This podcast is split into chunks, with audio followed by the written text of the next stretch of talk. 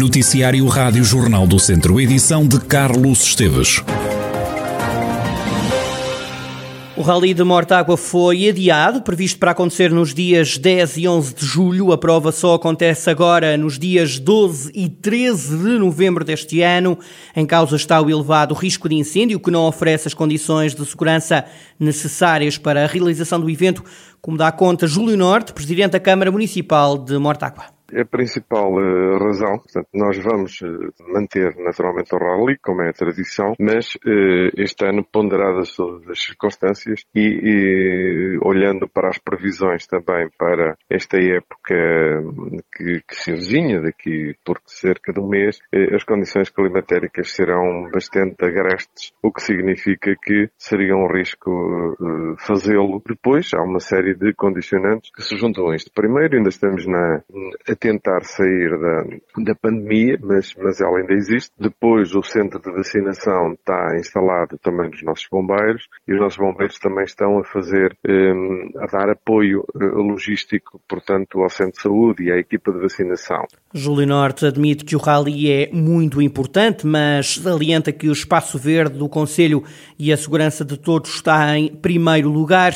O presidente da Câmara de Mortágua acredita que não vai ser o adiamento para novembro que vai afastar o público do rally? Eh, acho que a situação mais, mais, digamos, mais razoável e mais racional é exatamente isso. As pessoas gostam de rallies, que é o meu caso, eu tanto vou ver um rally para comer pó, como vou ver um rally espetacular em, em, em lama. Se eu gosto de rallies, vou a rallies. Não é jamais a chuva que me vai impedir de eu fazer eh, ou de ir ver o rally. Até porque a espetacularidade, nomeadamente neste caso, troços em terra e com a qualidade que eles têm, fazer um troço até com chuva ou, ou, ou molhado ainda torna mais espetacular, eh, portanto, o, o próprio rally. O Rally de Mortágua vai então realizar-se nos dias 12 e 13 de novembro.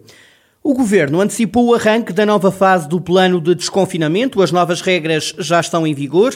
Entre elas está a possibilidade de os restaurantes poderem fechar só à uma da manhã. Sofia Pereira. Era para ser só na segunda-feira, mas as novas regras de desconfinamento já vigoram em Portugal. Em todo o distrito de Viseu, as atividades de comércio de retalho alimentar e não alimentar vão poder funcionar de acordo com o horário que tinham habitualmente, antes da pandemia. No caso da restauração, os horários também mudaram. O último cliente tem de entrar no estabelecimento à meia-noite e o espaço deve encerrar à uma da manhã. Podem permanecer no interior do restaurante seis pessoas por mesa ou então, no caso das esplanadas e espaços exteriores, dez pessoas por mesa.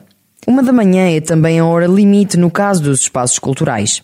Quanto aos serviços públicos, deixa de ser necessário fazer marcação prévia, com exceção para as lojas de cidadão. Aí mantém-se o atendimento presencial mediante marcação.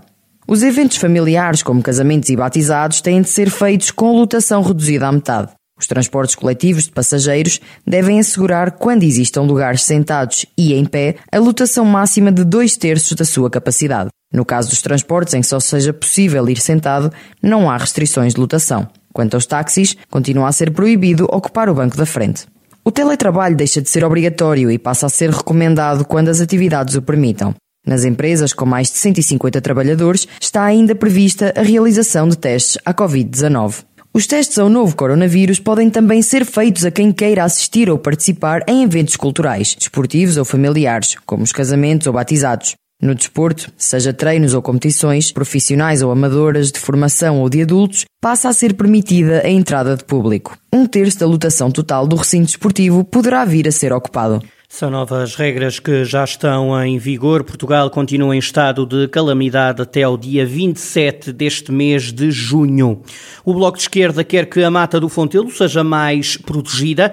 Manuela Antunes, candidata bloquista à Câmara de Viseu, defende que a grande urgência é, agora, classificar o património natural da floresta eu acho que o Fontelo tem que representar na cidade é a mata da cidade de Viseu. É um centro de biodiversidade incrível que não nos podemos dar ao luxo de estragar ou com construções de qualquer coisa que descaracterize completamente a mata de Fontelo ou até não protegendo já o que existe. E a grande questão neste momento e a grande urgência para a mata de Fontelo é mesmo a sua classificação como património fundamental para a cidade de Viseu. Houve um início de uma classificação de património em 2014 ou 15, se não estou em erro, e que está parado desde 2017. Portanto, a mata, eh, na sua prática não tem nada, digamos, que a proteja. O Bloco acredita que a floresta do Fontelo pode servir para melhorar a educação ambiental criar, por exemplo, um centro de interpretação e proteção da mata de Fontelo. Ou criar um centro de interpretação,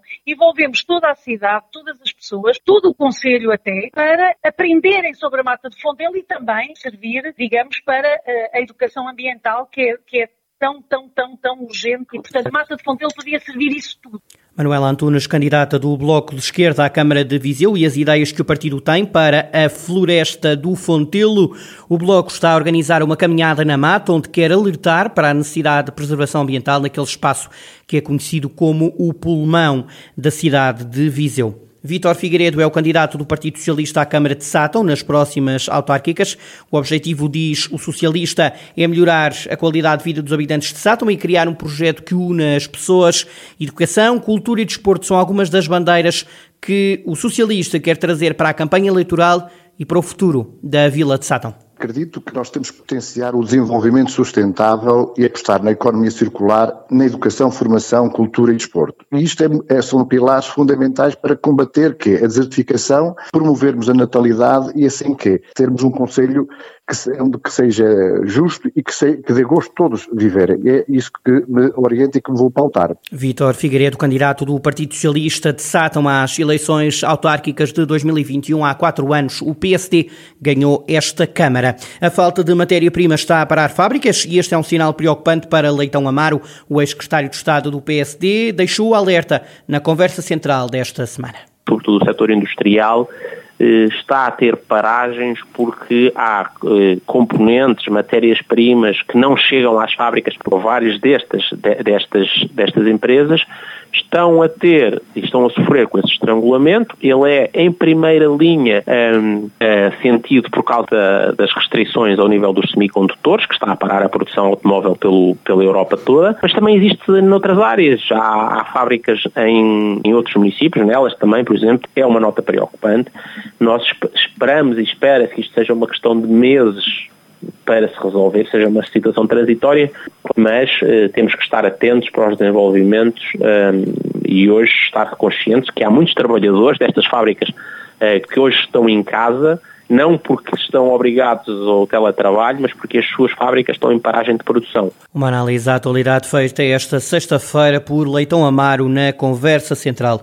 Pode chover hoje na região de Viseu, segundo as previsões do Instituto Português do Mar e da Atmosfera.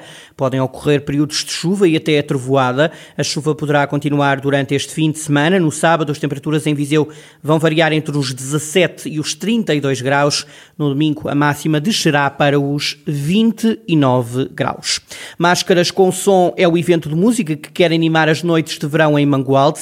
Em declarações à Rádio Jornal do Centro, Marco Almeida, o presidente da União de Freguesias de Mangualde, Municipal de Mesquitela e Cunha Alta, que organizou este programa, acredita que o público pode ficar a conhecer algumas bandas que estão agora a nascer. Esta é uma iniciativa que pretende animar a, a cidade através de vários concertos descentralizados durante eh, este mês de junho, o próximo mês de julho e agosto. É, é uma forma de proporcionar oportunidades a grupos com talento na área musical, eh, estimulando a sua criatividade artística e ao mesmo tempo que ao mesmo tempo proporcionar oportunidades oportunidade de dar a conhecer diferentes estilos musicais e novas produções de bandas.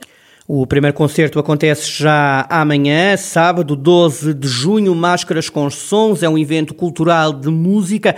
Vai durar até finais do mês de agosto. Entradas sempre gratuitas e os concertos a começarem sempre às 9 da noite em vários locais de Mangualde. Fernando Pessoa vai ser lembrado pelo Grupo Off no próximo sábado, amanhã, no claustro da Sede Viseu, em Noite de Santo António.